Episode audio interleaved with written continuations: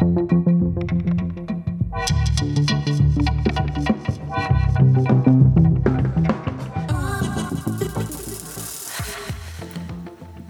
Hello，大家好，欢迎收听花子 Talk 说些什么？我是何梦画。如果你今天第一次听到这个节目啊，这个节目呢是以我，我是何梦画，我是一位三十世代，就三十多岁的单身女性政治工作者。我希望呢，以我这样的身份呢，来跟大家分享一些时事啊、议题啊、生活等等的一些观察与分享。那我今天想要分享的主题呢？嗯，其实我觉得这周我自己本身的状况没有很好，就是有一点疲累，所以本集的节目呢会稍微短一点。我想要就针对礼拜六即将到来的就同志大游行来分享一下我对于不管同志大游行啊，或是性别同志议题等等的看法。我想说这集就是走一个比较精简的路线，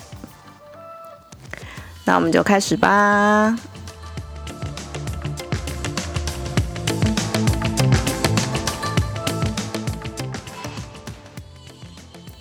其实我刚刚真的想了蛮久，说就本周要不要来停更一次，但又觉得，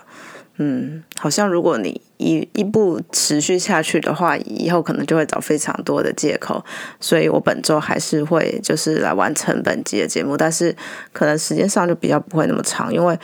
我觉得这周会特别累的原因。一方面是因为生理期吧，因为其实可能很多女生都会有这样子切身相关的经验，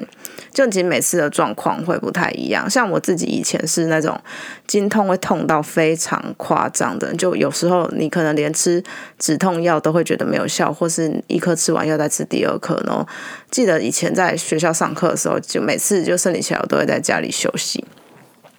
那我觉得有一个就止痛药的牌子真的超厉害的，可目前因为就今年因为疫情的关系，如果很多人无法去日本的话，补货会有点困难，因为那个是日本才买得到的牌子，就是那个 EVE 那个止痛药。我觉得它那个神奇的程度是我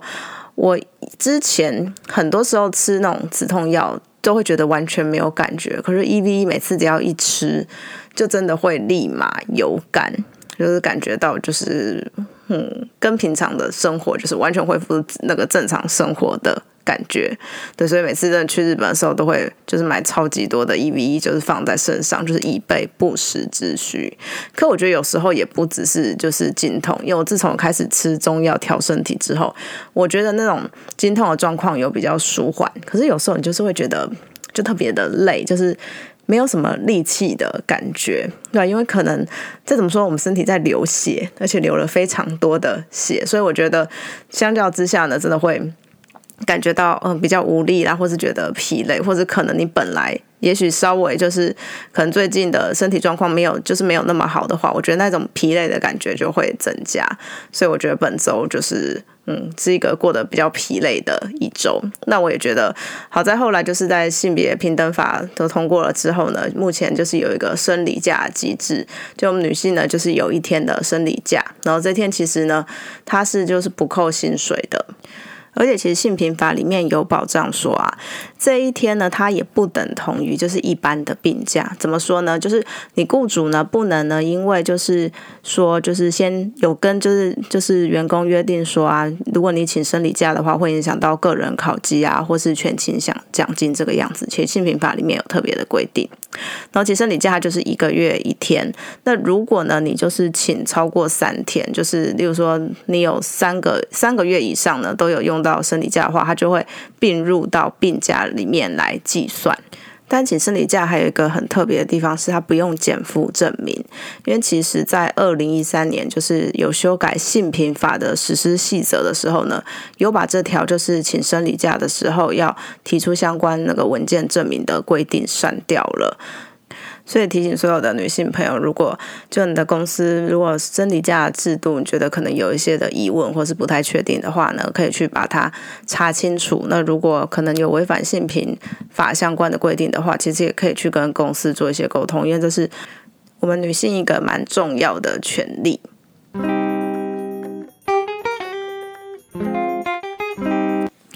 那其实这个星期六啊，也是同志大游行要举行的日子。这次的同志大游行其实是第十八届的同志大游行了，所以这次的名称叫做“成人之美”，就是象征就是十八嘛，然后十八岁，其实也把了就是十八岁公民权的议题也一起带到了同志大游行里面。那大家听到十八届，你就可以知道说，嗯，那他第一届的时候，其实就是在二零零三年的时候，那个时候的同志大游行，其规模没有像现在的那么大，因为其实那个整个的社会的风气，我觉得相较之下还是有一点点的不太一样。不过呢。尽管如此，在那个时候，同志大游行已经是亚洲就是第一个就是举行同志游行的国家，已经算是一件非常了不起的事情了。我们知道说，其实，在去年啊，我们通过了就是同性婚姻，也是在亚洲里面第一个同性婚姻合法化的国家。这其实我觉得是一件蛮感人的事情，因为。大家如果就是去回顾台湾的，就是不管是历史或是一些社运的发展，会发现说，其实台湾在大概一九八零年代末期就才开始经历政治上面的转型嘛。那很多的其实社会运动呢，也是在就是政治的转型开始，就是以前威权开始松动之后，才开始慢慢的就是比较能够来展现这个社会的活力。所以从那个时间，其实这样算起来，到同同性婚姻通过，其实没有过几年的时间。所以其实台湾在接受一个这样子的多元的概念的时候，我觉得那个的动速度是非常快的。那我们其实也可以看到说，哎，其实，在三十号的时候，就是国军他们也要举行联合婚礼。那之前就是他他们就是中华民国陆军的脸书上面呢，就有先把这些新人的们的照片，就是先公布出来，来给大家投票按赞啦，一起来分享这个喜悦。那其中呢，就有两对呢，就是同志的新人，这个也是一个很大的指标性，因为大家可能平常就会觉得说，就是军方是比较。感觉是保守的，不太会就是有这种状况出现。因为去年的状况就是本来有几队好像要登记参加，可是后来就是好像承受了什么样子的压力，最后都退出。不过我们可以看到，今年这样的状况就没有产生了。里面就有两队的，就是同志的新人一起来参加联合的婚礼。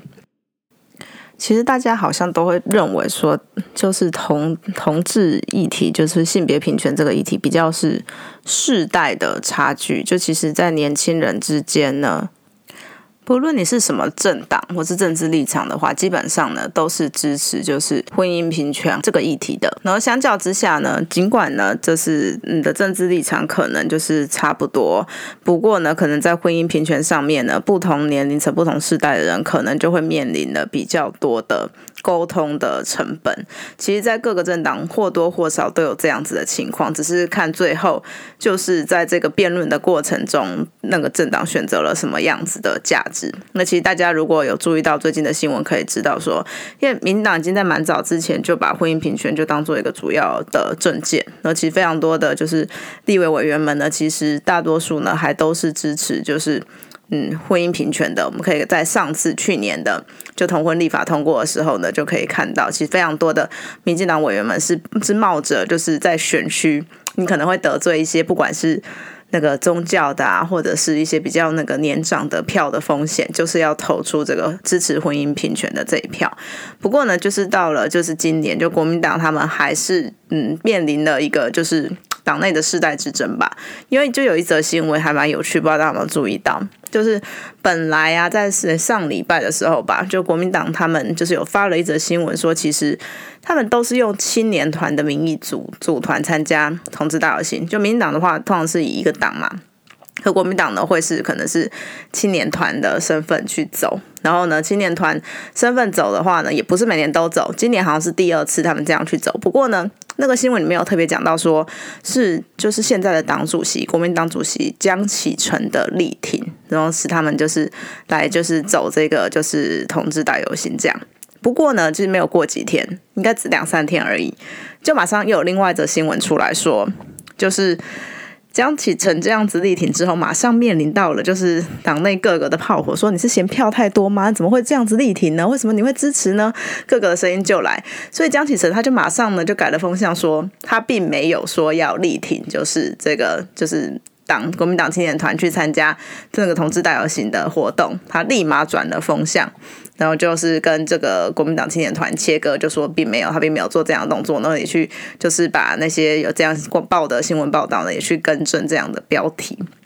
那其实也没有到非常令人家意外啦，因为在那个二零一九年的就是同婚的。法案投那个投票的时候，江启臣他就是投下反对票的。那原本大家可能看到他今年这个动作，会觉得说，哎，国民党是不是有一些不同的改变啊、新气象啊？他们的主席竟然敢就力排众议来力挺这样子的活动，就发现说啊，原来是误会一场，就是他们并没有。就后来最后的在最后一刻，就江启臣他面临到了所有的压力跟就是。各式的反对的声音的时候呢，他还是选择了妥协了，就对于这样子的年轻人们所支持的价值来做了一个妥协，就是也难怪说国民党会失去就是年轻人的信任与支持。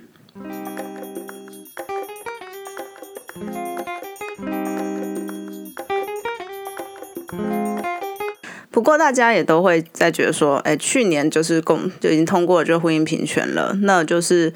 目前同志运动还有什么样子的路呢？会觉得说，哎，你都达到这样子目标了，不然就是后续呢，你们还要怎么样子的感觉？但其实我觉得同志议题上面，不只是可能制度性的，就是婚姻平权通过，其实后面还有很多比较复杂的东西，例如说跨国婚姻啊，或者是我觉得更基本的是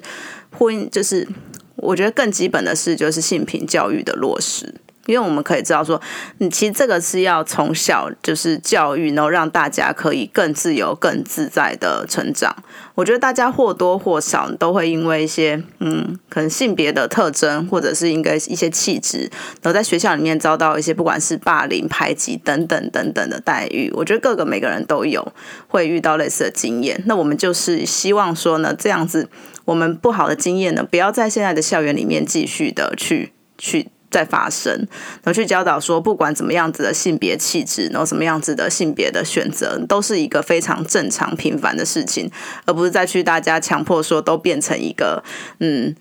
应该有的样子，什么男生就应该要是男生的样子，女生就应该要是女生的样子，这到底是一个什么样子的样子，也根本没有人知道。但希望说，如果在校园里面可以更加落实的话呢？就可以让我们的就是下一代或是现在的小朋友们，其实，在不管是生活或者是在性别或是在恋爱上面等等的，都可以过得更加的嗯自由，更加的做自己，然后可以免除更多我们以前在不管是新闻报纸上所看到的那些憾事再度的发生。所以呢，其实礼拜六的同志大游行呢，虽然说呢是一个就是嗯婚姻平权就是通过后的第一次的游行，不过我觉得它还是充满了非常多的一个意义，还有很多的就是希望要倡议的议题呢，也都在里面。那希望大家如果有时间的话，就可以去大概走走啊，因为我觉得同志大游行是一个很舒服的游行。怎么讲？因为会有非常多的。会非常多的就是参加游行的朋友们会打扮的非常的五花八门，就是一个非常有趣的游行。当然，我觉得游行分还蛮多种，但有比较激烈的那种，那有比较就是这种比较怎么讲，就比较走进生活的，就可能比较舒服的一个游行。就大家就会发挥非常多的嗯造型的表现啦，或是口号的创意啦，或是各种有趣的东西来参与游行。我记得我们那时候在研究所的时候，有一年去参加游行，我们就把那个马克思跟恩格斯的照片就是拿出来。然后就是写说要打倒异性恋霸权啊，因为马克思跟恩格斯，大家就会觉得他们两个的关系非常的暧昧。怎么说呢？大大家应该比较认识马克思，就马克思就是那个马克思主义，就是共产主义的那个马克思写的《资本论》的那一位。不过呢，他能够可以写出那么厚的《资本论》呢，都是因为有恩格斯在资助他。所以大家都觉得说，为什么恩格斯要对他那么好，要只给他钱来写书？所以我们就很喜欢传说，哎，他们两个是不是根本是一对啊？或什么之类，这是一个就是社会学圈的一个蛮无聊的小八卦。不过我们当时呢，就因为读书也很闷嘛，所以就把这个梗就拿到了同志大游行上面来玩，然后就做了，就把他们的两个的那个画像那个印下来，然后就写了就是两个人的名字旁边的画爱心，然后说打倒异性恋霸权这样。所以就真的想想还蛮好玩的。而且我记得每一次，因为他游行会走还蛮大一圈嘛，然后有时候就我们几个同学走累了，我们就会觉得先去旁边就是吃一个东西，因为游行的时间大概都会在下午嘛。那如果你周末睡晚一点直接去的话，你可能会完全没有吃东西就去，我就觉得哎。那吃一次就是再回去就是参加活动，因为其实那那个也整个也还蛮 free 的，所以就可以以这种比较弹性式的来配合自己的身体的作息跟需求来参与。可今年又刚好有事情，所以可能无法去参加，所以会希望说，如果你真的有时间的话呢，就花一个下午的时间到那边走走看看，来体会那个整个游行的热情，还有那个气氛，然后也一起就是不管为性别平权或者十八岁公民权来尽一份心力。好，那我这集的节目就比较短，就进行到这边喽。那如果你喜欢我的节目呢，就麻烦帮我评价、分享与订阅，然后你的介绍给你的朋友们听。那我是何梦画，大家拜拜。